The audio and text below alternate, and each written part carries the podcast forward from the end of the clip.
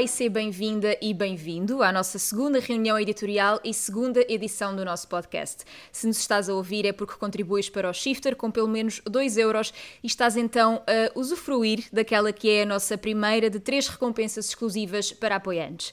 Esperamos que tenhas ouvido o nosso primeiro episódio e que tenhas gostado e o tenhas mostrado a toda a gente e faças o mesmo com este para passarmos a nossa mensagem a cada vez mais pessoas. Se ainda não ouviste, sabe que podes fazê-lo sempre através da nossa página no Patreon, que te encaminhará para o nosso SoundCloud, ou subscrever o RSS diretamente no Patreon. Se o ouviste, sabes então como é que surgiu o podcast e como é que funciona, com todas as rubricas e o espaço de conversa com um convidado. Antes de mais, olá a todos. Feita a introdução pela Rita, passemos àquilo que interessa e ao plano de atividades para a nossa segunda reunião, a reunião de hoje. Depois de trazermos o Alex Couto uh, para nos falar sobre a Nova Lisboa, desta vez desafiámos um camarada a juntar-se à nossa reunião editorial, também ele jornalista, daí o termo camarada. Uh, Falo-vos do Ricardo Gonçalves. O Ricardo é jornalista no Gerador, um mídia especializado em investigação em cultura, e junta-se a nós para desta forma vos darmos a conhecer a iniciativa que juntos estamos a preparar. Mas já lá iremos. Comecemos por conhecer o Ricardo. Uh, nasceu em Castelo Branco, algo, algo de que nos vai falar mais à frente, já sei mas acabou por se mudar para a capital para se formar e é na capital também que tem vindo a desenvolver o seu percurso profissional. Nesse período de tanto de estudos como profissional, tem mergulhado a fundo numa série de referências de história portuguesa e de cultura portuguesa e não só, e, de um modo geral, são as áreas onde hoje nada como peixe na água. No Gerador, o Ricardo é jornalista a tempo inteiro, quer para o site, quer para a revista, e investiga sobre cultura nas mais diversas vertentes, no último ano assinou peças em temas tão, tão diversos quanto a doçaria, a dança ou a representação e a representatividade de minorias na cultura portuguesa.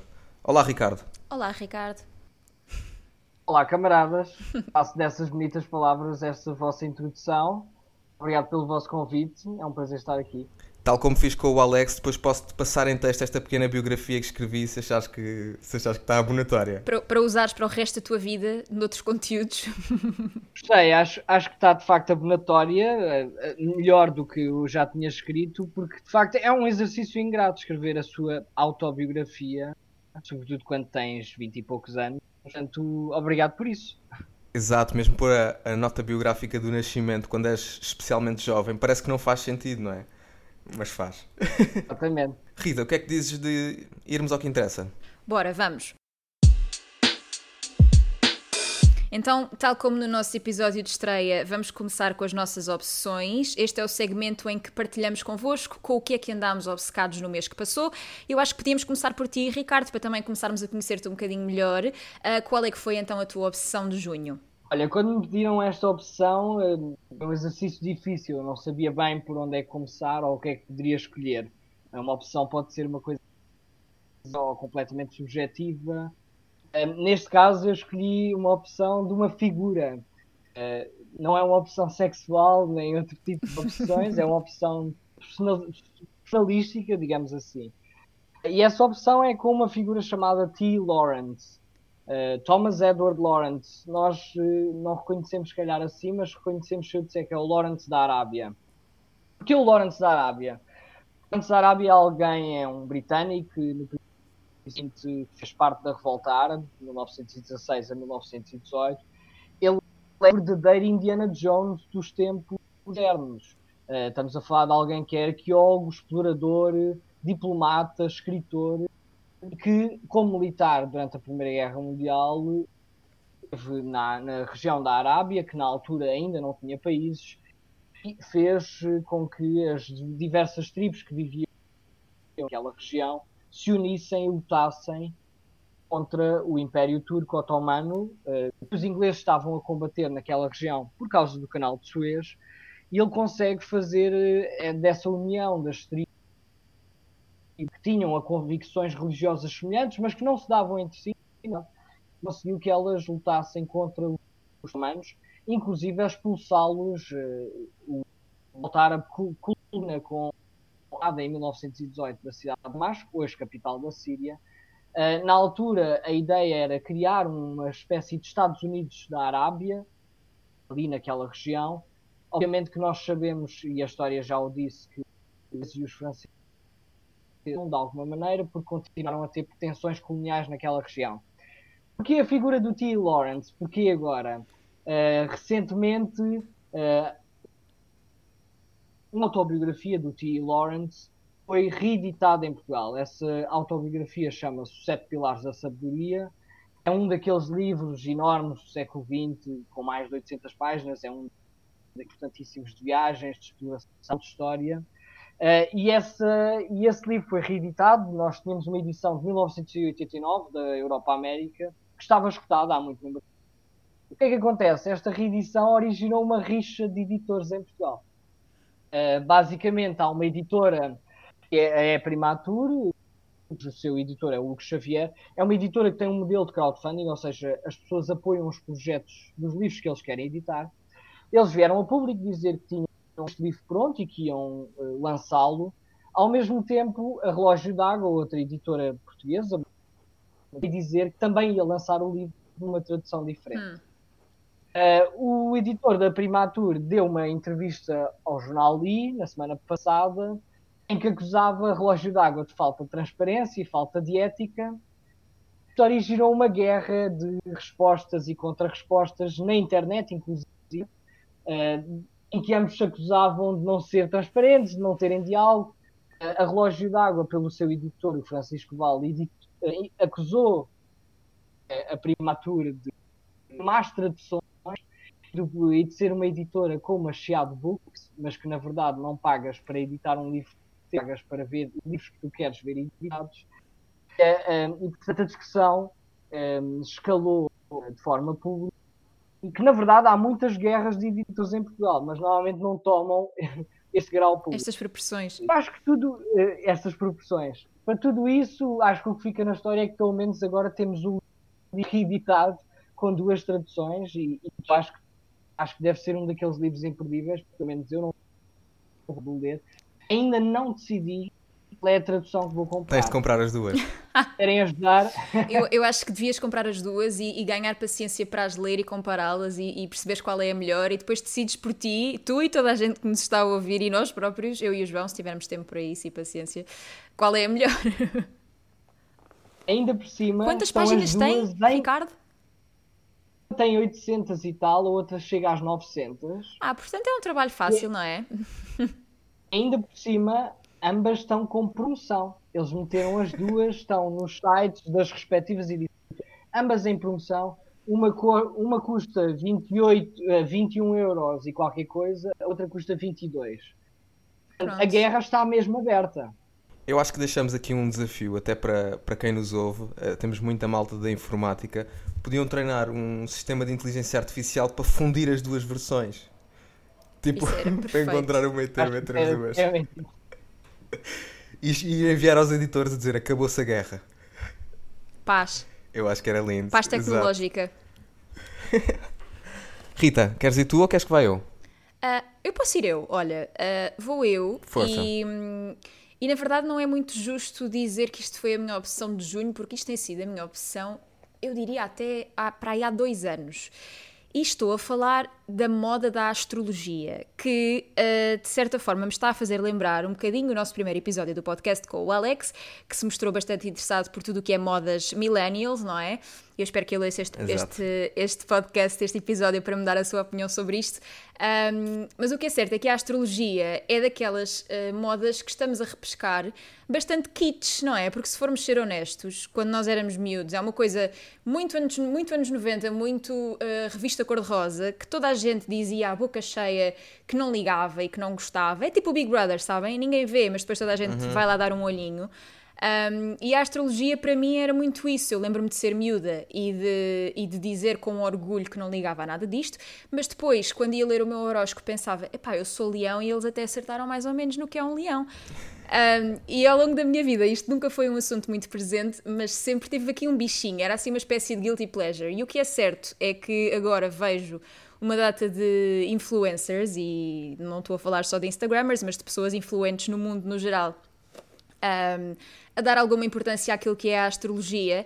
Tenho pelo menos duas apps no meu telemóvel que me mandam notificações diárias uh, sobre astrologia e eu confesso que a maioria delas eu não as leio, mas de vez em quando, quando lá vou, não deixo de ficar surpreendida porque algumas delas se aplicam a mim sei que se aplicam a toda a gente, mas é precisamente esse assunto que me interessa. Uh, que, o, que é que está por detrás deste, daquilo que querem fazer passar como uma ciência, não é? Uh, como é que se chega a estas conclusões? Uh, a forma como isto também se liga a, a, outras disciplinas do mundo esotérico e até à própria astronomia, que é um assunto que também sempre me, me foi muito, muito caro e pelo qual sou muito interessada. tenho, o João sabe, tenho uma peça em preparação sobre isto há bastante tempo que ainda não tenho conseguido concluir porque têm aparecido outras coisas pelo caminho, mas que nasceu precisamente de o, o tempo que eu vivi fora na Austrália. As minhas amigas lá uh, tinham todas esta, este interesse. As minhas amigas cá também têm muitas este interesse e eu de repente vejo-me é rodeada. É, é, isso, porque eu de repente vejo-me rodeada por uma data de pessoas que, que acreditam piamente nestas coisas, ou mesmo que não acreditem piamente, veem-lhe algum fundo de verdade e eu fiquei interessada em descobrir não só como é que a moda ressurgiu, uh, não só como é que de repente uma coisa que era quase gozável se tornou fixe. Um, e não só isso, não só essa história, mas também perceber então como é que funciona e como é que são escritos uh, por exemplo, os horóscopos, como é que são escritas as notificações de aplicações como a CoStar, por exemplo, que eu recebo todos os dias, como é que eles sabem que eu naquele dia precisava de ouvir aquilo, ou não precisava, ou enfim, um, é, é, é, tentar desconstruir uma coisa que se tornou. Um, que se tornou uma moda recente e, e, deixar aqui dito, até para me comprometer comigo própria, que esse artigo vai sair, uh, por isso em breve poderão lê-lo no Shifter, se tudo correr bem. Exato, se, se eu é cumprir. uma reunião editorial Exatamente. Se isto é uma reunião editorial, temos que passar esse tipo de compromissos. Eu queria só, só dar uma nota muito aleatória, muito aleatória, preparem-se, que é essa moda é tão uh, kitsch e meio revivalista que eu no outro dia estava a fazer zapping no, na televisão, não é? E parei no Panda Big, estava a dar uh, os morangos com açúcar, uh, tipo há 10 temporadas atrás, e estava lá aquele, na altura era o um personagem, não sei se lembra, um personagem rapaz de chinês ou de asiático, que não dava para perceber muito bem. Acho que era chinês mesmo. E ele estava a fazer o mapa astral e tinha alta fila. Tipo, era tipo a cena do episódio. Não faço Era ele vender é mapa é astral. Mas isso é ótimo. Eu lembro-me disso. ele lia cartas, não é? Ele fazia o mapa astral dos colegas. Eu lembro-me disso. Mas ouçam, mas só para, terem, só para terem uma noção, uh, isso aconteceu-me na Austrália, ou seja, o, o, grupo de amigas que eu lá fiz, uma noite fomos jantar, como os amigos vão, e uma delas tinha um baralho de cartas de tarot e a nossa noite foi isso. E acabou por ser bastante divertida, não é? Porque também quando estás entre amigos a coisa flui. E eu, que, que sou bastante cética em muita coisa na vida, uh, dou por mim assim muita dividida. Não sei o que é que hei de. Não. Pá, não sei se hei de aceitar, não sei, sei, não sei o que hei de fazer. E é isso que eu vou tentar explorar. E Rita, mas a questão que nós queremos saber, acho eu, pelo menos falando por mim acho que também pelo João, é essa investigação eh, levou-te a estar satisfeita com o teu horóscopo ou não? Epá, não, porque ainda por cima eu tenho um signo que é enfim, vou dar-vos agora uma pequena aula, como já me deram a mim, mas o leão é um signo muito lixado no zodíaco e eu, e, pá, olha, Tive, tive, tive o azar. E pior, eu sou leão com ascendente em touro. Não sei se estou a dar-vos uma grande novidade, mas isto é de uma teimosia, uma coisa mesmo impensável. Tu fazes anos ou fizeste anos pré, perto desta data? Agosto. ok. Porque eu também ligo muito a signos uh, e por isso é que sei até as épocas em que calham. Normalmente sei isso de cor. E também tenho grande interesse em ler sobre essas coisas. Mas é, tão, é isso, é tão kits eh, que é, chega àquele kits que é o nível de nós não queremos saber nada disso publicamente, nós não dizemos nada sobre isso, mas na verdade nós de vez em quando lapidamos páginas para perceber e, aprender sobre Exato. isso. A mim o que me interessa neste assunto. Diz, diz. Não, queria só fazer uma parte meio brincalhão, portanto diz lá a tua parte séria que eu faço a parte okay. brincalhão para fechar. Não é eh, só para dizer que, ou seja, isto não tem grande coisa de investigação formal, não é? E científica acerca disto. A mim o que me interessa é o fenómeno social, é a parte social do, do fenómeno, lá está, e é perceber porque é que uh, a geração que agora se importa com isto e a geração que agora gosta de comentar isto uh, sentiu necessidade de se agarrar a isto de alguma forma, percebem? Porque é que foi importante agora nós termos algum tipo de previsão do futuro, mesmo que ela seja esotérica e exótica, porque, porque agora? Daí então o revivalismo kitsch do tema. João, se me permites só Diz. dizer uma coisa sobre isto, porque eu acho que esse, este ponto levantado pela Rita é mesmo interessante. Uh, eu tive uma conversa há pouco tempo com um escritor português, que é o Gonçalo M. Tavares. Ele dizia que, das duas, uma, ou a nossa sociedade se torna mais e mais matemática, mais lógica, uhum. ou vai ter uma espécie de revivalismo de crenças religiosas ou, ou mais uh, esotéricas. Isso é extremamente interessante porque eu concordo com, e vem com essa tendência, Rita, que se calhar andaste a estudar e esse artigo vai nos revelar certamente algo sobre. Mas há uma certa tendência de uma destruição nas últimas décadas das chamadas grandes narrativas, nomeadamente a narrativa de Deus.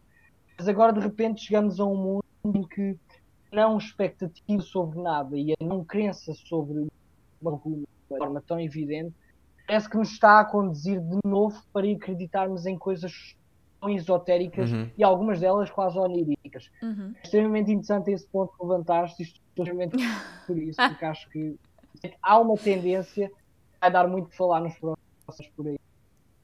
Tem graça porque de repente este espaço tornou-se meio confessional. Tipo, eu também gosto de astrologia, também gosto. Mas a, a piada, a piada que eu queria Comentem fazer se também gostam. Dizer... Exato. Olha, vem muito, tem muito a ver com isso que acabaste de dizer do comentem se também gostam. Eu ia dizer que vocês com esse interesse pelos signos já podem ir para a Team Strada. Porque Opa. a Team Strada é, o requisito é gostar de signos. Pronto, e agora, porque Mas está agora, a descambar, mudando... uh, vamos então para a opção não. do João. Sim, não, e, e, é, e, é, interessantíssimo porque a forma como conduziram uh, a tua a tua opção quando fomos, como fomos conduzir esta conversa acaba por vir parar à minha obsessão. É, é hum. muito curioso que isto tenha acontecido. Porque a minha opção é o livro do André Barata, que se chama O Desligamento do Mundo e a Questão Humana. O André Barata, para quem não conhece, é um filósofo português. Uh, é um filósofo bastante conhecido, por exemplo, por escrever no Jornal Económico e por, por a sua ligação a alguns temas como o rendimento básico incondicional. E o livro dele, O Desligamento do Mundo e a Questão Humana, aborda precisamente aquilo de que o, de que o Ricardo estava que o Ricardo estava a falar. Eh, portanto, é um livro que, é, que é, eu chamaria, chamaria muito claro e sintético, no sentido em que, sendo um livro de filosofia, não é uma coisa que não filósofos não consigam ler. Qualquer pessoa consegue ler aquilo com alguma tranquilidade. Para além disso, o, o lado sintético é porque uh, traz muitas referências para cima da mesa e, mesmo quem não está a par dessas referências, vai assimilando e vai, vai explorando. Uh, uma Ana Arendt, um Mark Fisher. Uh, esse tipo de, de referências que, que, são muito interessantes. E uma das coisas que me, que me chamou mais a atenção no, no livro do André Barata, e que é logo uma, uma das partes iniciais, é um bocadinho esta dicotomia do que, do que o Ricardo falava, de ou nos viramos para o lado lógico e mais quase tecnocrático uh, de, uma, de, uma, de uma concepção de sociedade, ou então precisamos de um tal religar. Uh, e o religar no sentido latino do termo, de onde vem a palavra religião, ou pelo menos uma das ideias que se tem sobre de onde vem a palavra religião, o religar é ao, a um cosmos, a algo superior. Uh, e tem, tem, muito, tem muito interesse porque o, o André explora no livro as nuances dessa, desse paradoxo, ou dessa tensão, não é? Uh, e as nuances desse, desse paradoxo e dessa tensão, curiosamente, encontram-se muito naquilo que são hoje em dia as manifestações relacionadas com a astrologia, e aí está o ponto que fecha isto tudo. Por exemplo, esta coisa que eu, que eu disse aqui em tom de brincadeira da Vibe House, não é?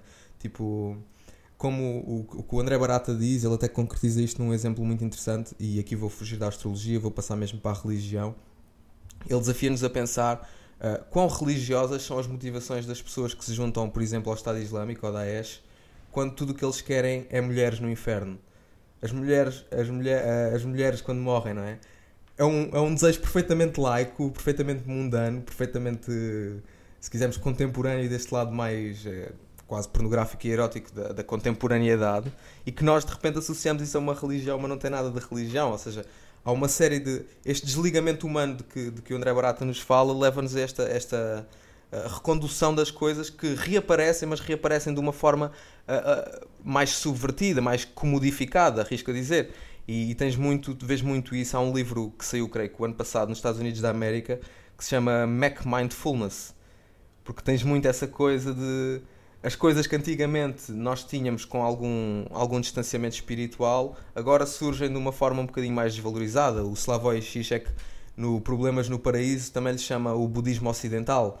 que é o budismo que só conserva a parte individual do budismo e não, não conserva a parte social do budismo e a parte de respeito pelo outro e, por sair de fora. Portanto, assim, eu estou altamente obcecado com este livro. Uh, confesso que eu tenho escondido esta obsessão uh, de todas as pessoas que, que não me são mais próximas. Ontem falei ao telefone com o Ricardo e partilhei a opção com ele. Sempre que tenho uma conversa um bocadinho mais nerd, partilho a opção. Mas Sim, tenho nada a esconder, andam, a guardar para... a ouvir falar do André Barata há bastante tempo, só para e, e sobretudo, é impressionante. Uh, e andava a esconder esta, esta referência para trazer para aqui, para anunciar que vai ser um dos convidados uh, entrevistados na, na revista. Mas para vos deixar mesmo com água na boca e a minha opção não ser só baseada na vossa, eu, eu escolho destacar um capítulo que o, que o André tem, que eu acho fascinante para um livro de filosofia e deixo, deixo o moto para quem quiser ler. Uh, basicamente, ele dedica todo um capítulo aos skaters de rua. Uh, ele explora através da figura do skater e a forma como o skater interpreta a cidade. Uh, não os skaters de skatepark, mas o skater da cidade, o skater que transforma um objeto numa forma de fruição, transforma um corrimão num obstáculo.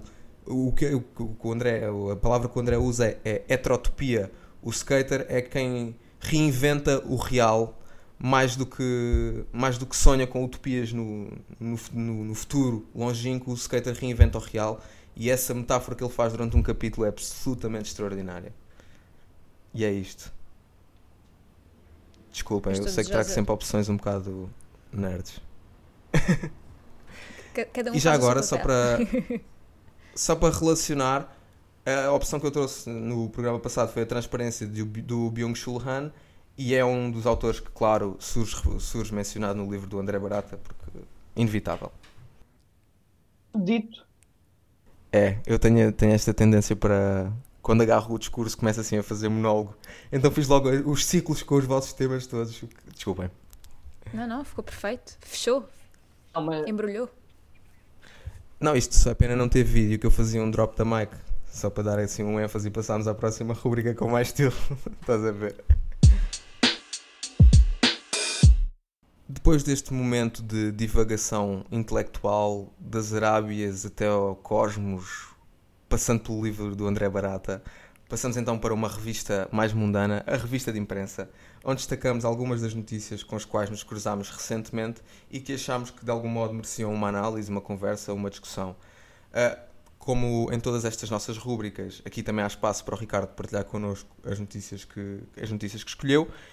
E como nós nunca decidimos a ordem disto, quem é que se quer chegar à frente? Eu acho que o convidado devia ser primeiro. Bora, Ricardo. O convidado é, vai ser é? Força. Força. É a nossa gentileza.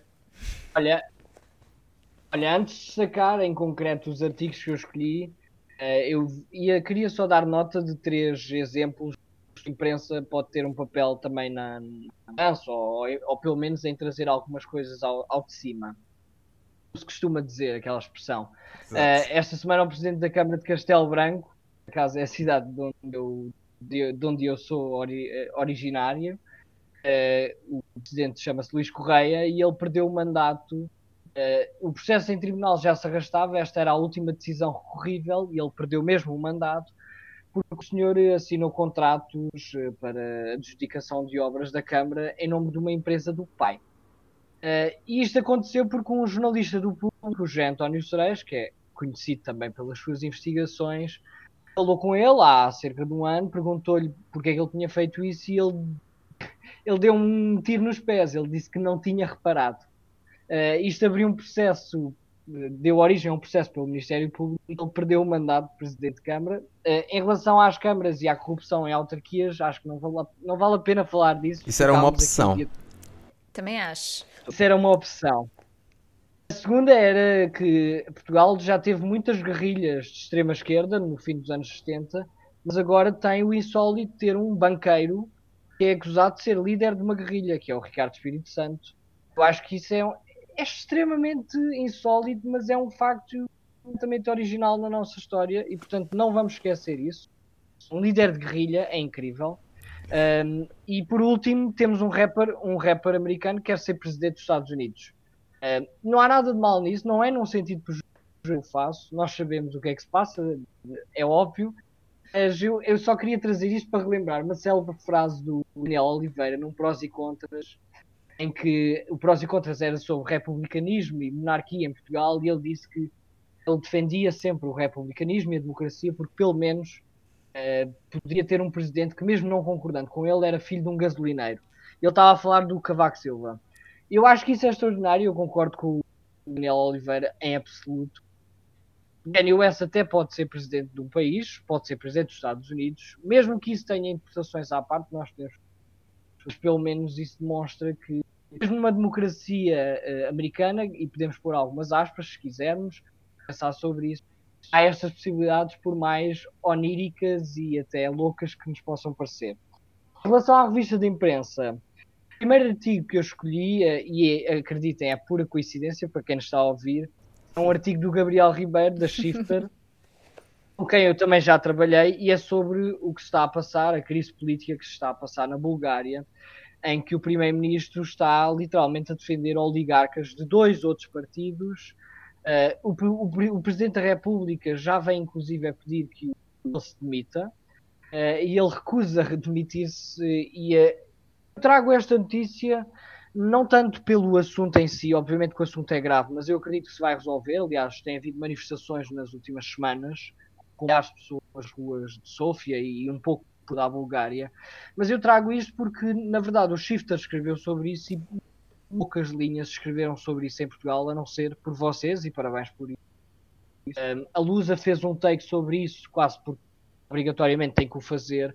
Mas é estranho porque em Portugal, de facto, o nosso espaço mediático tem este esta interpretação de que tudo o que é periférico não interessa e países como a Roménia ou a Bulgária, leste europeu, a Ásia, o que nós quisermos, não interessam e, portanto, não fazem parte do nosso espaço mediático. É pena. É pena porque aquilo que acontece nesses países muitas vezes reflete-se naquilo que Exato. está a acontecer também no nosso país de alguma maneira. É triste que não o façam e, portanto, parabéns ao Shifter por ter trazido Já agora, assunto e acho que esse assunto é sempre importante. Deixa-me fazer aqui uma nota a César, o que é de César, uma nota ao Gabriel, porque uh, no caso da Bulgária, o Gabriel já tinha feito uma entrevista a um jornalista búlgaro anteriormente, uh, em que denunciava a falta de independência dos mídias na Bulgária e uh, ele surpreendeu-nos com este artigo uh, bastante completo sobre a Bulgária, porque nem eu nem a Rita, que somos os editores, o pedimos diretamente e ele apareceu ao pé de nós. E aliás, uh, nota seja feita ao Gabriel que faz isso frequentemente, e especialmente com esses países Exatamente, que falas. era o que eu ia dizer. eu à Bulgária acrescentava o que disseste a Roménia, acrescentava ainda a Croácia. há muitos países e ele teve uma peça ótima sobre o Iémen também, recentemente. O Iémen também, exatamente e, e, e, dizer aquilo, subscrever aquilo que tu estás a dizer, que é o.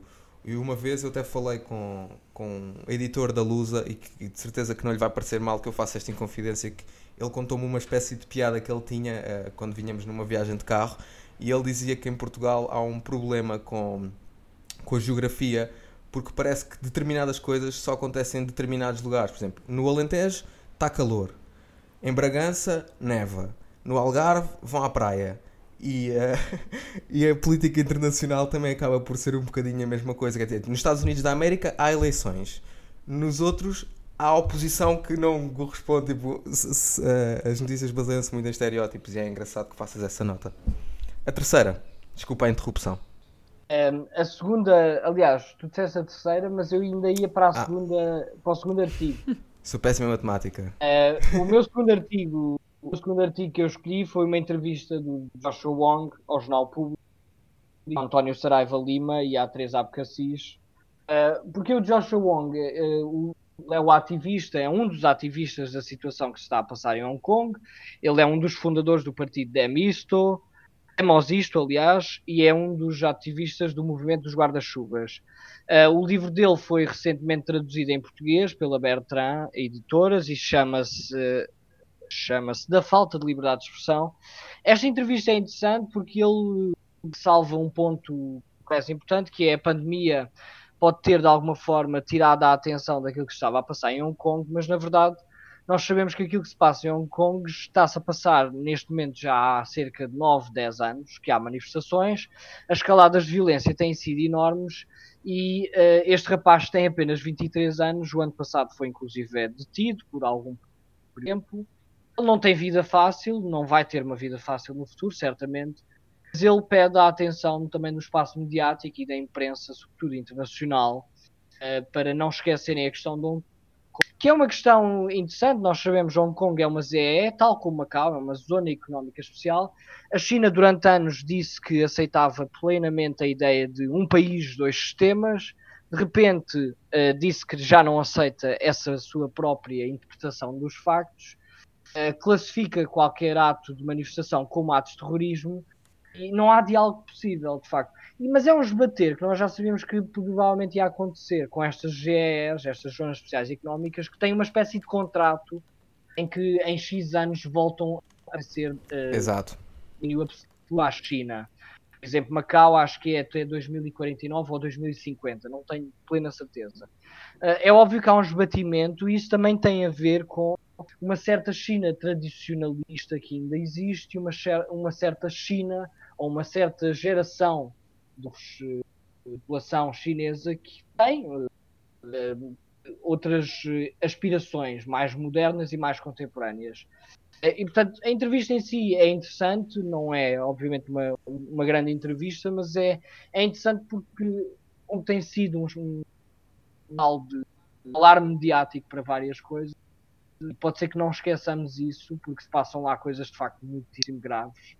Um, e este tipo de violência que está a acontecer não pode ser esquecida. E eu espero que, em termos de, por exemplo, eh, internacionais, eh, os próprios jornais e a imprensa não esqueçam isso, porque de facto é isso que é preciso fazer. Se é isso que é preciso fazer, é um bocadinho como o Lawrence da Arábia no princípio do século XX. Uh, aqueles países que não eram ainda países tinham o mesmo problema, queriam ser independentes dos turcos, queriam ter a sua própria independência, queriam ter as suas próprias convicções. O que está a acontecer em Hong Kong, obviamente, é mais localizado, mas é igualmente grave, parece-me. Um, se quiseres, eu passo já à minha última. Deixa-me só fazer aqui uma nota, Ricardo, já agora, porque em matéria de Hong Kong, eu acho que uh, Hong Kong, até um bocadinho fruto daquilo que dizias há pouco da, da política internacional no jornalismo português, ter pouco espaço e ter um espaço muito estereotipado, como eu referia. Uh, Hong Kong é um daqueles países, eu também diria a Coreia do Sul é outro, mesmo a própria China, em que nós percebemos muito pouco o que se passa lá dentro e temos muito pouca informação encadeada. Nesse sentido, eu aconselho um artigo que é do Shifter e faço este conselho porque conheço bem o nosso arquivo e sei o valor que este artigo, este artigo tem, que se chama uh, Hong Kong, a história de uma democracia por realizar. É um artigo do Nuno Martins, que é um rapaz que é muito craque em matéria de Ásia. Uh, e ele faz um, faz um apanhado de todas estas coisas que tu dizias agora, da lei da soberania, de um país, dois Estados, de tudo isso e de como, como isso foi evoluindo e mesmo da própria história do Joshua Wong e do partido dele que eu não consigo pronunciar com a mesma fluidez com que tu fizeste. Uh, mas é, eu acho que é um artigo essencial para quem, para quem quer estar a par disto. E aponto o outro também do Shifter, porque é um, é um dos artigos de que mais nos orgulhamos uh, dos primórdios do Shifter, porque em 2014, uh, e é prova daquilo que dizias de que este já dura há imensos anos, em 2014 tivemos um fotógrafo nas manifestações em Hong Kong, portanto temos fotografias. Se vocês quiserem ver registros e até perceber como a violência escalou desde então, não é? Na altura uh, tínhamos a revolta dos guarda-chuvas, como ficou conhecida, era um movimento muito mais pacífico. Desde então a coisa evoluiu imenso. Bora para a tua terceira. Olha, o meu terceiro artigo é do New York Times, é de Kate Kelly e Jennifer Medina e chama-se, tem um título sugestivo, chama-se How Buying Beans Became a Political Statement, portanto, tem a ver com feijões, sim. Uh, isto na semana passada tornou-se um meme na internet, como nós já sabemos, uh, por causa de uma marca de feijões que se chama Goya, uma marca americana, e que é na verdade icónica por ser de alguma forma representativa do chamado Latin American Dream, ou uh, sonho américo-latino ou latino-americano, não sei como é que preferes. Isto porquê? Porque o, o, seu, o seu diretor, o seu presidente, teve uma reunião com o Donald Trump, uh, na própria da Casa Branca, em que comparou a história do seu avô uh, latino e que teve que se esforçar para criar aquela marca, uh, com, comparou a história de Trump à do seu avô. Isto originou um boicote, isto é uma marca, atenção, muitíssimo consumida pela, pela comunidade latina e latino-americana nos Estados Unidos da América. Isto originou um boicote gigante, obviamente, de alguém que, que, que inclusive já tinha apoiado campanhas de presidentes democratas, como é o caso do Obama. este presidente uh, da, da, da, fábrica de feijões. Okay. É óbvio que é estranho estarmos a falar disso para quem nos estiver a ouvir e começa a ouvir e pensa porque é que estamos a falar de feijões. Mas é estranho porque isto tem a ver também com aquilo que se tem passado nos Estados Unidos em termos de lutas e de manifestações contra o racismo. Um, é verdade que em Portugal muito se tem escrito sobre anacronismo e iconoclastas. Ora, aqui está um exemplo de que eles não são iconoclastas, eles ligam perfeitamente às marcas e àquilo que estão a ver. Eles não querem retirar esta marca. Mas há muitas interrogações que nós temos que fazer sobre o posicionamento das marcas e de certas pessoas um, relativamente a este tipo de temáticas. Por isso é que este artigo, para mim, é tão elucidativo, porque eu acho que nos dá, leva-nos a outros locais, leva-nos a outras reflexões. É por isso que é um artigo que me parece tão interessante. Uh, eu tenho também uma, uma, uma, entrevista que eu queria, neste caso, dizer, salientar, porque parece assim tão boa. A entrevista é excelente, é da TSF, é do Rui Polónio, está muito bem conduzida, mas a entrevista é aquele caso de o entrevistado não é assim tão bom. Uh, neste caso, nós temos em Portugal o filósofo francês Bernard Henri Lévy, que anda esta semana a dar entrevistas em Portugal. Aliás, este fim de semana vai sair outra entrevista dele no Expresso, porque ele lançou um livro que foi agora traduzido em Portugal, que se chama Este Vírus que nos enlouquece. O que é que acontece? Este senhor, que é um filósofo francês bastante conhecido desde os anos 60, um, na entrevista em concreto, anda um rol de clichês, é um pastiche gigante, é um kitsch enorme. O que ele diz em relação a muitas coisas, para vocês terem uma noção, o título dele é um, Os Capitães de Abril em Portugal estão com medo do vírus, que estupidez, qualquer coisa assim. Uh, ele diz que o vírus é estúpido, que é louco, diz que ligou a capitães de Abril que fizeram a Revolução em 74 e que não percebe como é que eles têm medo, homens tão corajosos, homens, relembro, que têm mais de 70 anos, Uh, e parece, uh, parece-me de facto in, inacreditável uh, o rol de clichês que ele diz. Há, há, certas coisas que ele. Ele é aquele homem que diz que chega e que aperta as mãos, não tem medo nenhum do vírus. Ele está muito furioso que só se fale do vírus, mas escreveu um livro sobre ele. Percebem as contradições? É este tipo de gênio criativo que nós estamos a lidar com. Vocês querem comentar isso? Comentar. Estou só a rir. Eu fiquei-me na parte do ligou aos capitães de Abril, pá, porque parece muito caricato. Porque eu imagino realmente a chamada, tipo ele em francês a ligar, estão a imaginar, e eles a ficarem tipo, o que é que este gajo está aqui a falar? Não, mas a, eh, a verdade é que ele, ele quando era nos anos, nos anos 70, ele era, um, ele era já conhecido, uh, e nessa altura, em 74, houve muitos filósofos, inclusive é o Foucault, que estiveram em Portugal. Claro e ele, ele também esteve em Portugal. Ele valoriza-se de ter estado na Revolução Portuguesa, o que é excelente, não há nada de mal nisso. Um, agora, há uma série de interpretações que ele faz, uh, e depois, por exemplo, só para vos dar um último exemplo, eu sei que se calhar me estou a alongar, mas, por exemplo, ele classifica a, a, a conversa sobre o vírus em duas, dois extremos. Ele diz: por um lado, temos os fanáticos de direita que dizem que isto é uma vingança de Deus por um lado temos os, os de extrema esquerda, que ele apelida como sendo todos ambientalistas, uh, que dizem que isto é uma vingança da natureza mãe.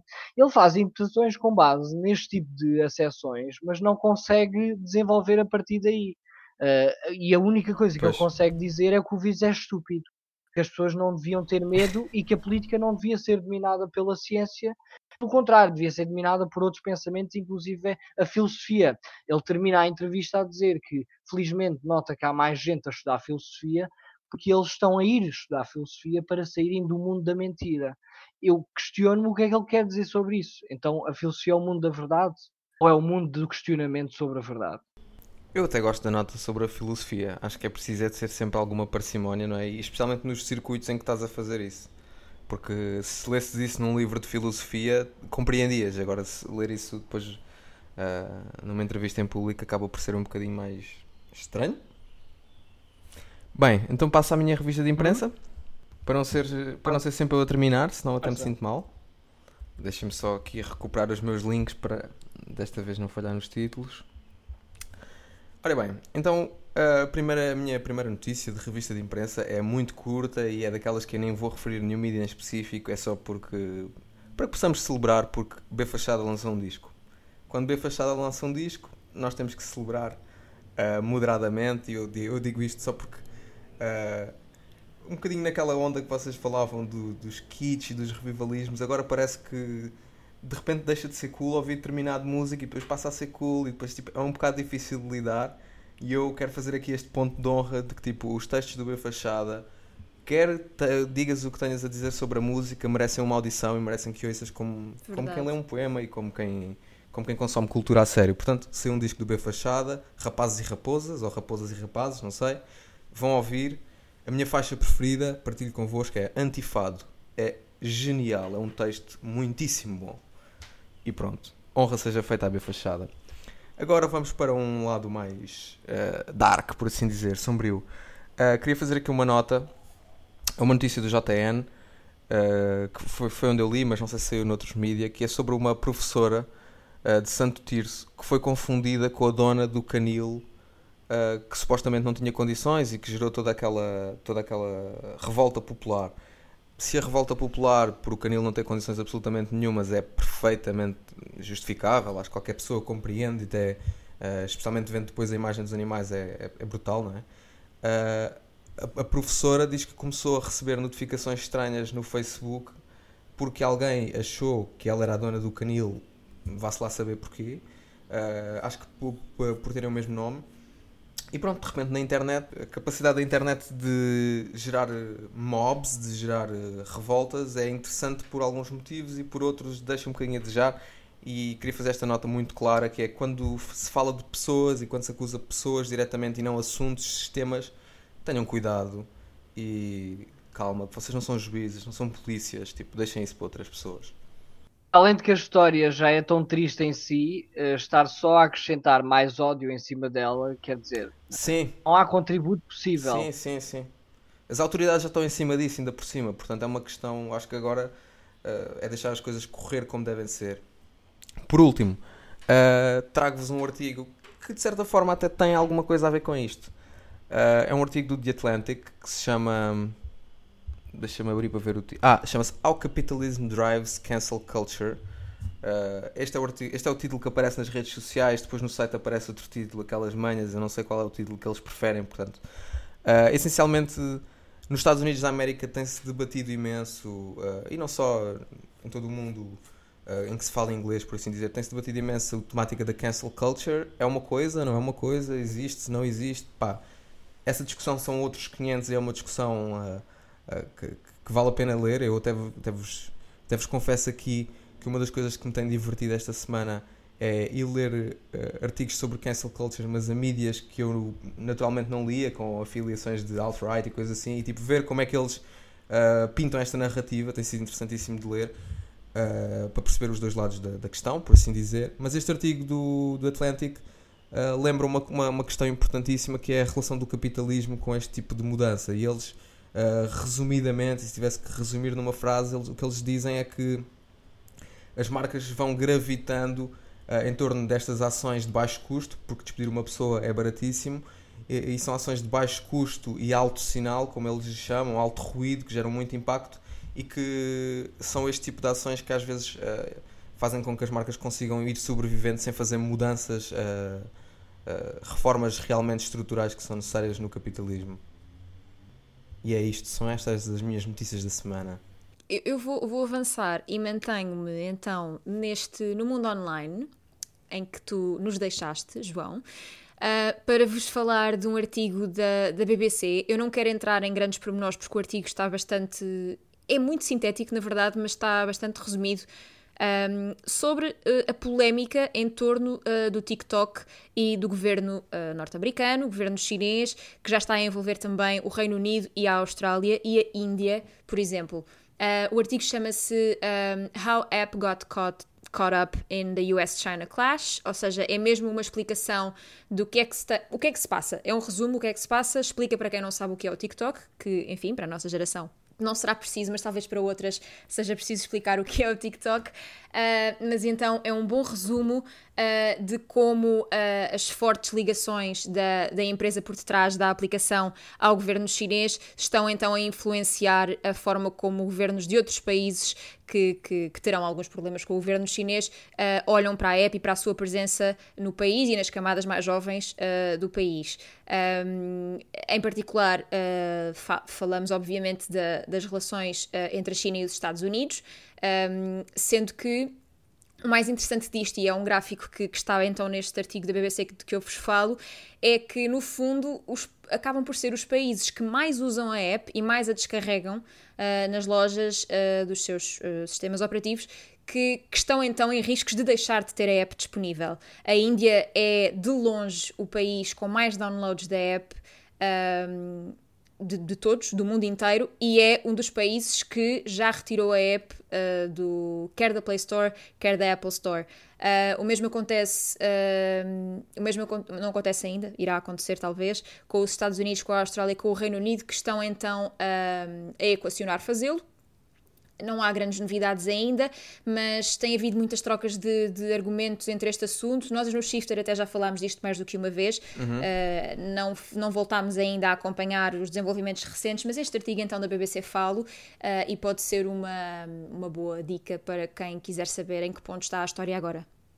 Preciso, preciso, porque é mesmo uma necessidade interior, apenas de acrescentar dois pequenos detalhes nisto, que é Uh, temos que ter aqui um bocadinho de cuidado e nós na altura que, que saiu a FaceApp uh, que vinha da Rússia fizemos esse artigo no Shifter que é uh, há uma espécie de racismo tecnológico que é muito interessante. E não estou a dizer que é este o caso porque eu não conheço a fundo o TikTok e do, das investigações que li. Eu acho que aquilo tem sérios problemas de privacidade.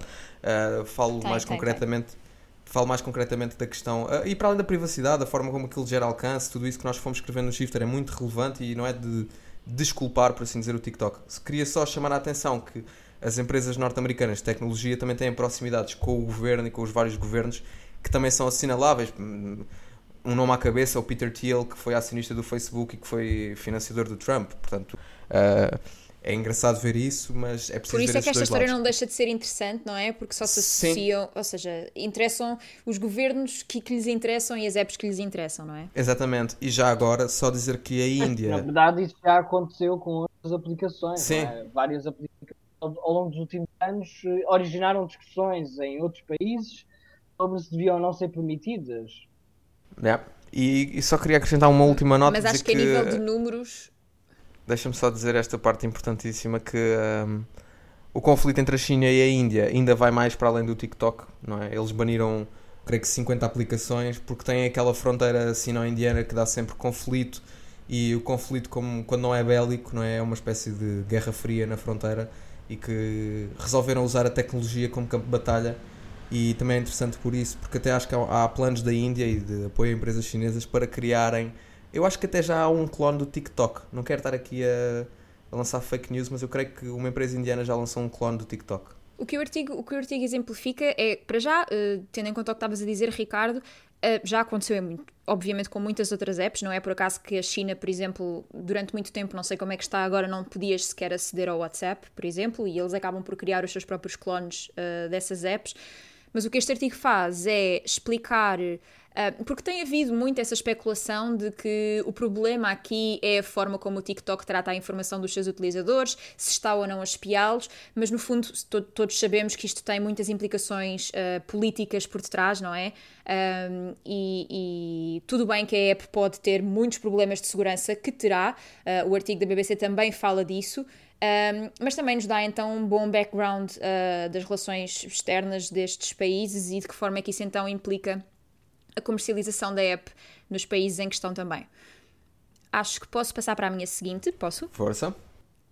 Uh, é um exclusivo uh, da Axios, penso que é assim que, que se lê, o, o uhum. a revista online norte-americana, uh, sobre a forma como o New York Times está a entrar no mundo uh, da produção de filmes uh, e, e, documentários. O título do artigo é sugestivo, uh, diz que o New York Times está a tornar-se um estúdio de Hollywood mais do que um jornal.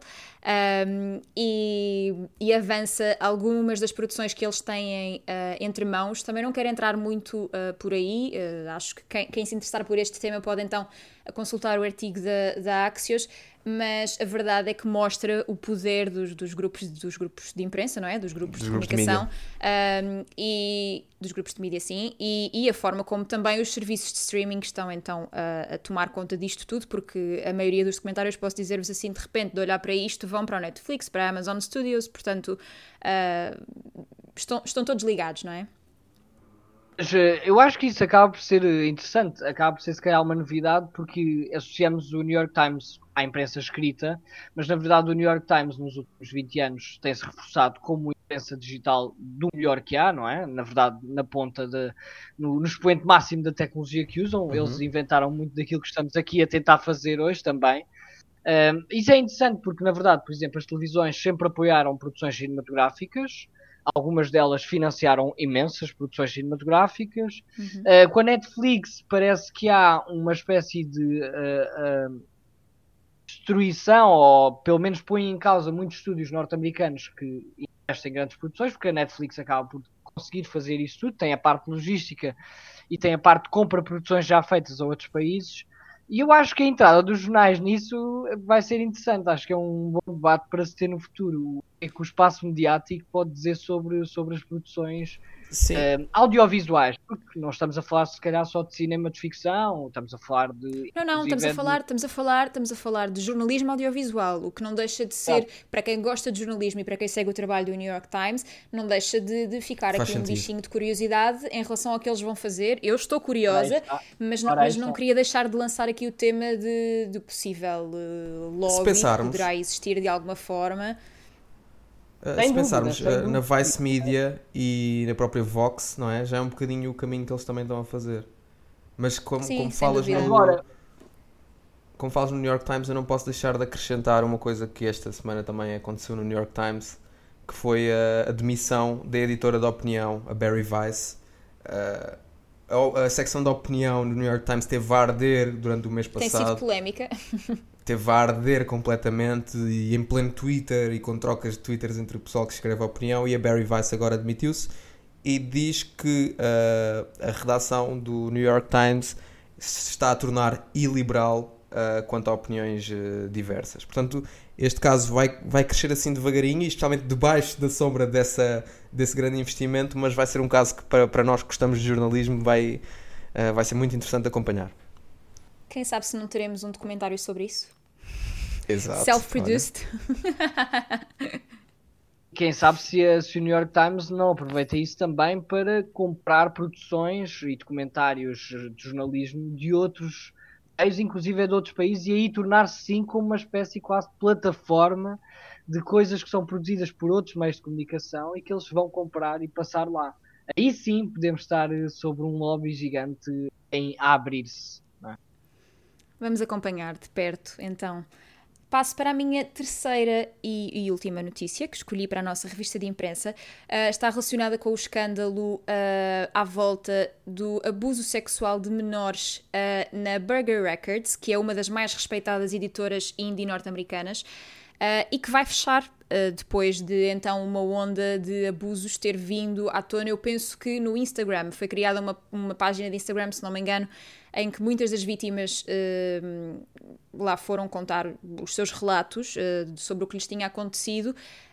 Um, quando o escândalo rebentou, a direção da Burger Records chegou a dizer que Uh, a pedir desculpa, pronto, a mostrar-se responsável de alguma forma pelo que tinha acontecido, a dizer que iria fazer então uh, uma data de mudanças a nível interno para uh, ser mais respeitadora das mulheres e até lançar uma parcela da editora dedicada especificamente à edição de discos e de trabalhos para artistas femininas. Um, o que é certo é que o escândalo rebentou de tal forma e continua a rebentar, não é? Como tudo o que acontece nas redes sociais, como ainda há pouco falávamos, que uh, a editora vai mesmo fechar uh, os, os álbuns das bandas que eles editaram ao longo de décadas de trabalho vão sair das plataformas de streaming. Um, bandas como Black Clips, por exemplo, The Growlers, Iggy Pop, até Ty Segall, uh, Dinosaur Jr., enfim, nomes muito conhecidos da cena indie que, uh, no fundo, a direção acabou por até dizer que os álbuns vão sair da plataforma de streaming, mas não haverá problema porque os artistas são donos do seu próprio trabalho. Por isso, o que acontece aqui é que a música não vai desaparecer do mundo web. Uh, a Burger Records vai acabar e vai então desaparecer desse uh, mundo web. Um, e isto foi uns, mais um, não é? Mais um escândalo de abuso sexual. Uh, uma das medidas, só para vos uh, explicar, uh, enfim, a forma como a empresa reagiu a isto no imediato, além da criação da parcela da editora para artistas femininas, pôs uma mulher na, na presidência interina da, da editora que durou eu acho que foram tipo 15 horas que, que a Jessica Zapor Gray, Jessa, desculpem, Zapor Gray lá esteve. Um, acabou por não resistir a, a, toda a polémica e à pressão que havia nas redes sociais. Eles não souberam claramente lidar com isto. Uh, eu, na minha revista de imprensa, especificamente, tinha escolhido um artigo da Pitchfork, porque foi a Pitchfork que foi tentar obter mais informações uh, da pelo, ao, foi, foram pedir explicações ao fundador, uh, Sean Borman, que uh, foi assim muito sucinto e, e irónico a responder-lhe, a responder-lhes, uh, disse que, que não, que eles iam mesmo fechar e quando eles pediram mais esclarecimentos, enviou-lhes um link uh, do fecho dos episódios dos Looney Tunes com o Bugs Bunny a dizer That's all folks. E foi assim que terminou esta história, não é? Bonita com história. Com muita maturidade. Muita, muita. Como de resto a responsabilidade não... é que não se sabe onde fica. Exato, isso liga com aquilo que eu, que eu, que eu apontava no Ao Capitalism Drives Cancel Culture. É, acho que é o exemplo perfeito, não é? De, do, que, do que estávamos a falar. Chegou o momento da rubrica A Notícia que gostavas de ter dado. Como o nome indica, cada um de nós aqui vai escolher uma notícia que gostava de ter dado, no caso meu e do João no Shifter, ou no gerador, no caso do Ricardo. Uh, se não se importassem aqui eu começava, até porque escolhi um tema que desafia aqui um bocadinho o propósito do, do segmento, numa perspectiva meio de reverse psychology, ou seja, eu preferia ter dado o contrário desta notícia que vou dar agora. Preferia que isto não me tivesse acontecido de todo. Estou a falar uh, de uma polémica recente que envolve uh, a representante democrata uh, norte-americana Alessandra Ocasio-Cortez, que é uma crush minha, posso desvendar desde já, com o representante republicano Ted Yoho, da Flórida. Uh, não sei se estão a par desta notícia, não sei se vocês os dois especificamente estão a par desta notícia, mas basicamente houve ali uma troca de galhardetes nas escadas. Uh, nas escadas do. É, não quero estar a errar no edifício concretamente. Senado? Eu acho que ter sido no Senado. Eu acho que foi no Senado, mas não. Enfim, não, olha, se tiverem de ir em erro, lamento. Hum, o que interessa não, é, se ela que... é representante, foi na Câmara dos Representantes. Eu acho que foi no Capitólio, honestamente. Política norte-americana, eu sou melhor. Nas escadas do Capitólio, exato. Um, mas, uh, basicamente, só para vos contextualizar um pouquinho, um, em causa estava uma discussão anterior, mas com, toda, com todos os representantes, não só entre Yoho e Ocasio-Cortez, sobre a pobreza. Um, e acho que Alessandro Ocasio-Cortez sugeriu que a pobreza estava de alguma forma ligada à, ao aumento do crime na cidade de Nova York. Um, ora, este senhor, Yoho, disse, depois da discussão, porque não gostou do que ela disse, nas escadas do Capitólio, então uh, disse-lhe, e eu vou passar a citar, que ela era uma fucking bitch, foram estas as expressões exatas, e que estava. Não, e disse que ela era disgusting, ou seja, nojenta, numa tradução livre para português, uh, por ter sugerido tal coisa. Ora, uh, Alessandra Ocasio-Cortez, que é bastante ativa no Twitter, uh, correu para contar o que tinha acontecido uh, a toda a gente, para uh, chamar a atenção para esta atitude do seu colega, não é? E hoje, dia seguinte à polémica, Ted Yoho terá então emitido um pedido de desculpas perante toda a sua plateia do Capitólio, mas sem dizer o nome de Alexandria, sem ganhar, ou seja, sem se responsabilizar. No fundo, eu vou assumir claro. aqui a minha opinião sobre isto. Não se responsabilizou minimamente. Uh, pediu uh, desculpa por ter sido um pouco brusco a falar com uma das suas colegas, sem referir o nome dela, sem referir uh, o caso concreto. e depois, fora do, dessa declaração pública que fez perante todos os representantes do Capitólio, aos jornalistas disse que não tinha dito nada daquilo que os jornais andavam a dizer que ele disse. Uh, Alexandria disse que não aceitava o seu pedido de desculpas, que isto para ela não era um pedido de desculpas. Uh, e pronto, e é mais uma chamada de atenção para hum, misoginia, não é? Que é um dos temas que, que ela também tenta combater no seio da política norte-americana. Uma espécie de prato e... do dia também. Sim, sim, sim. Um, só, só, dizer, porque eu achei delicioso, que a forma como ela tratou isto uh, nas suas redes sociais foi dizer ao som de uma música da Doja Cat que se chama Boss Bitch, que ao menos bitches get stuff done. E, e, é assim que estamos, não é? Depois de falarmos de Kanye West na corrida a presidente, mais um, mais um episódio da série política norte-americana. Fica bom para a mistura. Ricardo, queres avançar tu agora? Posso avançar. Um, durante a pandemia houve muitos artigos e muitas reportagens que foram feitas nos últimos meses. Eu tive alguma dificuldade em escolher, mas eu acabei por escolher uma entrevista que eu gostava muito de ter feito, não, não fiz, pode ser que não sei o que o futuro reserva, mas eh, é de um pensador alemão que, que é um cineasta e é um escritor, que é o Alexander Kluge, ou Kluge, se preferirem. Ele deu uma entrevista que eu achei mega interessante a um diário, a um jornal argentino, que chama-se Diário Clarín. Um, porque é que é interessante? O Kluge tem 80 anos, ele faz parte de uma linha de pensadores alemães e pensadores europeus, ele está próximo de pessoas como o Peter Sloterdijk e o Sebald, que é um escritor também muito conhecido, mas já falecido. Um, ele também, por acaso, foi editado em Portugal recentemente e esta entrevista é incrível porque estamos a falar de alguém que tem um pensamento extremamente articulado, é alguém que viveu a Segunda Guerra Mundial, é alguém que compara a situação que estamos a viver hoje do vírus com o ano zero que a Alemanha teve que viver no pós-guerra. Uh, a entrevista é extremamente interessante, eu convido-vos a ler. Ele fala sobre as alterações que isto vai trazer para a esfera pública, para a maneira como nós interpretamos o espaço público, a maneira como isto vai mudar as nossas interpretações sobre eventos disruptivos na história, a forma como a pandemia pode alterar os nossos comportamentos sociais. É alguém que tem um pensamento extremamente articulado e por isso esta entrevista é fenomenal, não sendo muito longa, mas pronto, é de alguém que consegue de facto colocar o Hegel, o Thomas Mann e uh, aquilo que estamos a viver hoje na mesma frase e parecer conciso e parecer faz sentido. Uh, portanto, é uma entrevista que não vão perder de todo. Bem, eu já percebi que escolhemos este segmento, tirando a, a intervenção do Ricardo, uh, para politizar um bocadinho a conversa, não é?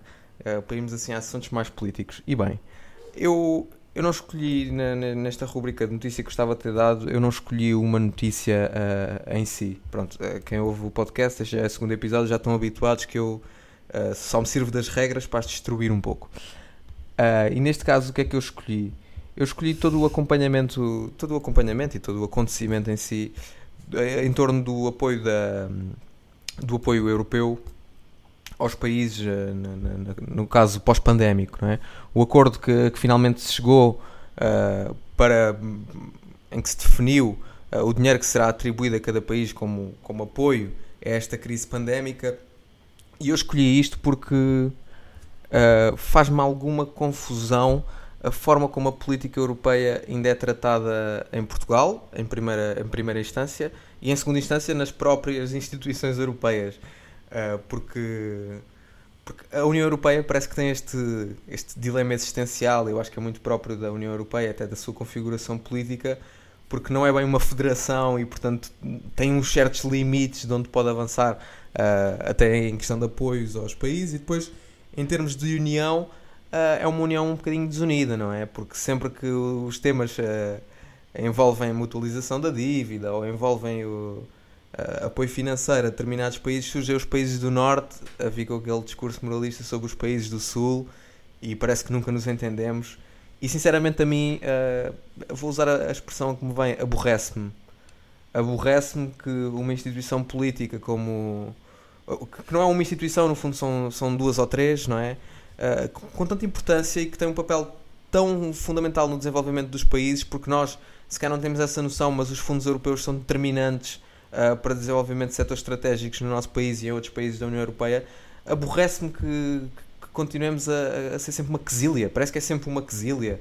E depois, tipo, conseguem o acordo e vem alguém dizer e vocês do Brexit não conseguiram nada. Tipo, acho que precisamos de um bocadinho mais de maturidade nesta discussão uh, a nível europeu, porque acho que a discussão a nível europeu é muito mais importante para a discussão a nível nacional do que nós nos apercebemos neste, neste tipo de tratamento. E, portanto, faço esta, esta nota até se calhar em género de meia culpa, podia ter sido eu o jornalista a fazer uma abordagem diferente e não fui, mas é, é isso, é isso. Começámos a dar mais atenção e mais carinho ao debate em torno da União Europeia, quer se gosta ou não da figura da União Europeia, porque mesmo que seja para destruir, não é? Vamos ter que ter um debate construtivo até chegar à ideia de destruição que seja aceitável para todos. Falta é solidariedade é entre esses temas e uh, também entre a maneira como interpretamos a União Europeia e a União Europeia também nos interpreta a nós enquanto países, os diferentes países, não é? Exato. Para todos Exato. os efeitos, falta, para falta todos os efeitos, nós ainda somos os pigs, não te esqueças. Portugal, Italy, Greece e Spain. Uh, portanto, e os países do sim, norte, sim, alguns sim, ainda gostam de ver as coisas dessa maneira. É pena.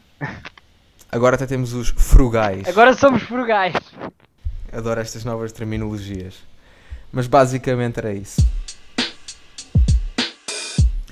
Agora que já ficámos a saber um bocadinho melhor o que agita o Ricardo e assim também a conhecê-lo, aproveitamos o segmento que habitualmente dedicamos à entrevista e porque a conversa já vai longa para fazer o anúncio uh, de que vos falava no início e uh, faço aqui o parênteses que vocês já viram uh, se são patronos do Shifter e são seguidores assíduos do Shifter. Falo-vos das conversas impróprias.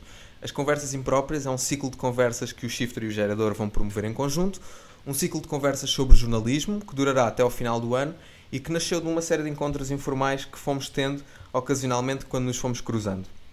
Neste ciclo de seis conversas, a moderação será alternada entre o shifter e o gerador. Aproveito para dizer que o Ricardo uh, foi o moderador desta primeira conversa que vocês em princípio já terão ouvido agora que me estão a ouvir. Uh, e treinaremos para a discussão alguns dos temas mais difíceis de abordar uh, no mundo do jornalismo. Sabemos que é uma área onde ainda resistem alguns tabus, daí o nome Conversas Impróprias, e são mesmo esses tabus que nós queremos mitigar durante este nosso espaço de debate. Portanto, convidava-vos, amigos e camaradas, a contarem-vos quais são as vossas expectativas para estas conversas, especialmente tu, Ricardo.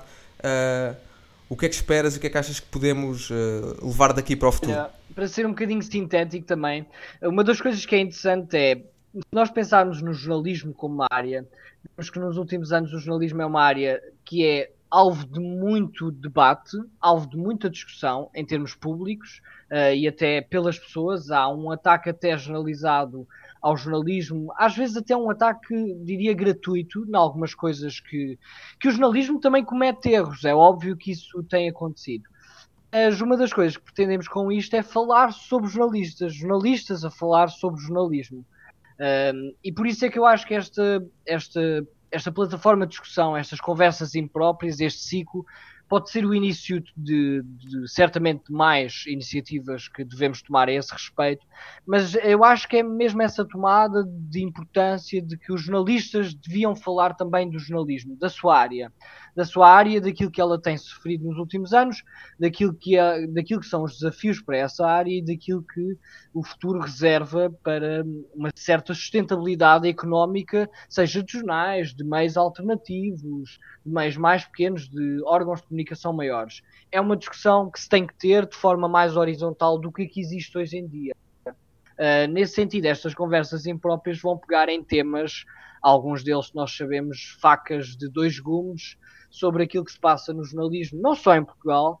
Uh, neste caso, por exemplo, nós começámos com uma conversa sobre jornalismo cultural e de investigação, que normalmente são vistos como os parentes pobres do jornalismo, são algo são secções que muitas vezes nos jornais têm pouco ou nenhum espaço, nós sabemos que têm custos também, uh, têm poucos trabalhadores e poucos jornalistas nessas áreas, mas acabam por ser os parentes pobres. Uh, as restantes conversas serão certamente sobre temas que nós vamos eh, delinear como sendo importantes, como sendo fraturantes naquilo que é a discussão hoje sobre jornalismo, não só em Portugal. Uh, e eu acho que é um ponto de partida, é um ponto de partida, porque na verdade o que nós vemos é, talvez, acho que não estou a dizer nenhum disparate, uh, os grandes jornais e os grandes meios de comunicação, inclusive as televisões, muitas vezes falam de jornalismo, aliás, recusam-se a ter, se calhar, muitas vezes essa discussão. E, portanto, eu acho que parte dos meios mais pequenos, mais alternativos, que querem pensar de formas diferentes, mais disruptivas, falar sobre a área do jornalismo, que é uma área profissional, para todos os efeitos. Um, uma área que que, que, que, aliás, é uma área que nós achamos que está profissionalizada, mas é mentira. É uma área que, se calhar, já teve épocas em que esteve bastante profissionalizada e é uma área que hoje em dia não quer saber da sua profissionalização. Isso é estranho, é um grande ponto de interrogação, sabendo nós, e estando nós a fazer, por exemplo, este podcast, e a discutir sobre a importância do que é o jornalismo e de que o jornalismo continua a ser uh, alguma forma de auscultar aquilo que se passa no mundo e na, nas nossas vidas. E, portanto, estas conversas são impróprias, nós podemos interpretar uh, essa, esse, esse adjetivo como nós quisermos, mas eu acho que parte um bocadinho daquilo que tu disseste e daquilo que eu estava a dizer, de que há uma, uma espécie de recusa em falar do jornalismo como área profissional, e nós vamos fazer o contrário, nós vamos meter jornalistas a falar sobre jornalismo. E, isto parece-me um mote perfeito para nos aproximarmos então do fim da nossa reunião editorial, porque no fundo é uma reunião editorial entre jornalistas e estamos então a falar de jornalismo. Um, como no final uh, de todos os episódios fechamos com o momento das sugestões culturais e que convidado melhor para esta rubrica que um jornalista do Gerador. Aliás, para nos mantermos rodeados de pessoas com bom gosto e porque definimos que ao longo dos vários episódios do podcast esta rubrica seria também uma forma de te apresentarmos a nossa equipa, hoje é o dia da Carolina Franco, que é também ela jornalista do Gerador, mas colabora regularmente com o Chifre. É verdade, uh, momento também para dizer que a Carolina de certeza que passará pela cadeira da moderação nestas conversas impróprias e portanto uh, também irá participar neste, uh, neste debate alargado de que falávamos. Eh, fazendo uma pequena apresentação. No gerador, tal como o Ricardo, a Carolina escreve sobre cultura portuguesa nos mais, nas mais diversas assunções, como vos falava anteriormente. No Shifter, aproveita para voar e para mergulhar por outros universos, especialmente fora do âmbito nacional. Uh, nesse trabalho dá continuidade ao que faz no gerador um, um trabalho profundo de contextualiza contextualização e reflexão sobre a cultura. Se quiserem conhecer alguns dos trabalhos da Carolina para o Shifter, eu destacava enquanto editor uh, e alguns dos que fez ultimamente, nomeadamente a entrevista a Sónia Guarrahara, uma reconhecida figura entre os povos indígenas brasileiros, em que aborda uh, não só a situação atual da pandemia, mas todas as outras dificuldades uh, que os povos indígenas no Brasil sofrem há, há alguns anos. Uh, e, e, aconselhava também uma, uma grande reportagem que fez sobre o mês do orgulho LGBTQ+, uh, em, que, em, que são chamadas, em que são chamadas diversas vozes uh, de todas estas minorias uh, a explicar e a contextualizar e a refletir sobre como foi passar o mês do orgulho desta feita com a obrigação ou com o aconselhamento de um confinamento. Portanto, fiquem com, com o clipe com o clipe de áudio das sugestões da Carolina que de certeza que, que se vão relacionar e que vão beber com estes temas de que agora vos falei. Olá, hoje escolhi quatro recomendações para partilhar convosco. São um livro, um projeto editorial, uma rapper e um filme. O livro é Mask Off, Masculinity Redefined, escrito pelo J.J. Bola, um autor do Congo, natural do Congo a viver em Londres, e é editado pela Pluto Press. Em Mask Off, J.J. Bola convida a um olhar sobre a masculinidade tóxica e o patriarcado, relacionando-o com temas como a saúde mental, a pornografia ou a gang culture. O projeto editorial é Another Gaze, que é um projeto que se propõe a convocar uma análise feminista do cinema. Esta publicação física destaca sobretudo o trabalho de mulheres e pessoas queer e não binárias e sai de 6 em 6 meses, ainda que alguns dos artigos possam ser encontrados online.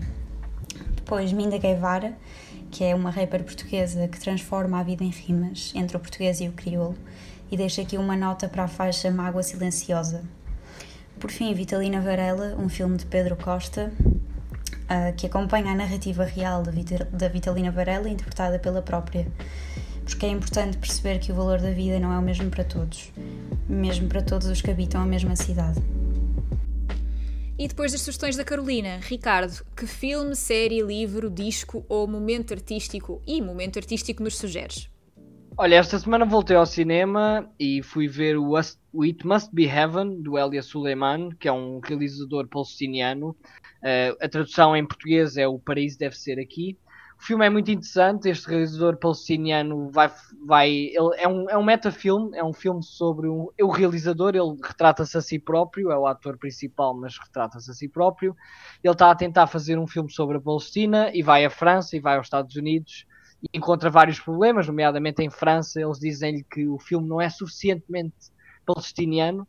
Um, e portanto é uma interpretação dele também sobre os estereótipos e a forma como os ocidentais veem a Palestina a certa altura, e é só para fazer a ligação com o início desta conversa, ele vai a um cartomante e o cartomante, sem ele lhe perguntar nada, sem ele lhe perguntar nada, diz um, a Palestina irá concretizar-se, irá cumprir-se, mas uh, tu não estarás cá para ver isso.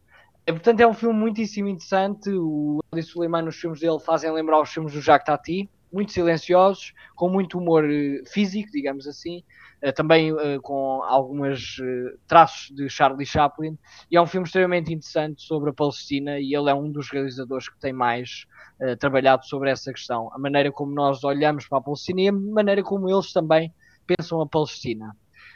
Em relação aos livros, eu há bocadinho falei do Alexander Kluge, deste pensador alemão. Eu vou aconselhar o livro dele, foi editado por uma editora independente em Portugal que se chama BCF Editores. Ele editou um livro chamado, em Portugal, chama-se Crónica dos Sentimentos, e é o volume 1, vai haver um volume 2. Eh, ele fez a edição, ele dá uma nota, inclusive é no livro, o próprio Alexander Kluge dá uma nota a dizer que fica muito contente que o livro seja traduzido. É um calhamaço de 500 páginas, é um livro constelação, é um livro mundo, tem textos que ele tem escrito ao longo da sua carreira, desde os anos 60, é um livro que que vai desde textos sobre o Walter Benjamin à situação da Grécia uh, durante a crise de 2008 a 2012. Uh, eh, portanto, é um livro incrível e imperdível. Uh, ontem também soube que há outra editora que, que chama-se AVS, que é do editor Vasco Santos, que já pertenceu a outras editoras, também é uma editora assim meio independente. Uh, e ele vai reeditar uma obra que eu por acaso ando a ler, do Paul Nizam, que é alguém que pertenceu ao círculo uh, de Jean-Paul Sartre, uh, e que chama-se Ada na Arábia. É um livro que ele escreveu com 25 anos. É um manifesto à liberdade, é um manifesto contra as elites de pensamento, é um manifesto à juventude. E é um livro inesquecível e acho que é uma leitura imperdível. No disco, eu vou ser muito rápido, eu tinha a mesma escolha que o nosso amigo e camarada João já tinha dito, B Fachada, regresso do herói, e portanto está feito, não há muito a dizer. Uh, no projeto, vou dar aqui uma nota de algo que vai acontecer. Um, o, o João Romão e a Salomé Lamas vão ter ah, uma performance, vão ter, vão, estão a organizar uma série de performances que vão acontecer a partir do dia 31 de julho em vários teatros de Lisboa com 5 atores, vão ser transmitidos em streaming um, e inspira-se numa, numa conferência do Artaud que chama-se O Teatro e a Peste. E portanto, o António Artaud escreveu este texto que é bom, é propositado para este tempo que vivemos hoje, uh, e vão haver vários atores portugueses que vão fazer estas performances em streaming em vários sítios que vão ser anunciados ou já estão anunciados. é sobre o Teatro e a Peste, com vários atores, desde logo o Alban Jerónimo, uh, e portanto acho que vai ser interessante ver, ver esse, esse streaming, embora nós já estejamos um bocadinho saturados do, do online, mas esse certamente vai ser imperdível. Bom cartão de visita. E chega assim ao fim esta nossa reunião editorial. Quero só relembrar que o podcast vem acompanhado de aquilo que nós tematicamente chamamos a ata da reunião que acabaram de ouvir. Essa ata é então uma lista de referências que foram sendo faladas ao longo deste episódio do podcast, sejam títulos de livros, álbuns, links de notícias por aí, que vais poder então consultar depois na descrição do episódio no nosso perfil do Patreon. Neste momento de conclusão, aproveito para relembrar aquilo que não queremos que esqueças. Uh, podes ler a conclusão ou o desenvolvimento da minha opção na nossa revista que está breve, brevemente a sair, mesmo prestes a sair, em que, em, na qual estamos a trabalhar agora. E não deixes de acompanhar também as conversas impróprias que juntarão o Shifter e o Gerador a falar sobre jornalismo na primeira pessoa. Por nós, esta reunião uh, chega ao fim. Esperamos que as discussões, os debates, as conversas interessantes uh, em torno destes temas não. é esse o nosso apelo. Continuem a, a discutir a debater, a utilizar a internet para o melhor que, que pode ser utilizada e cuidado com os mobs. Fiquem bem. Tchau, até, até próxima. para o próximo Obrigado. mês.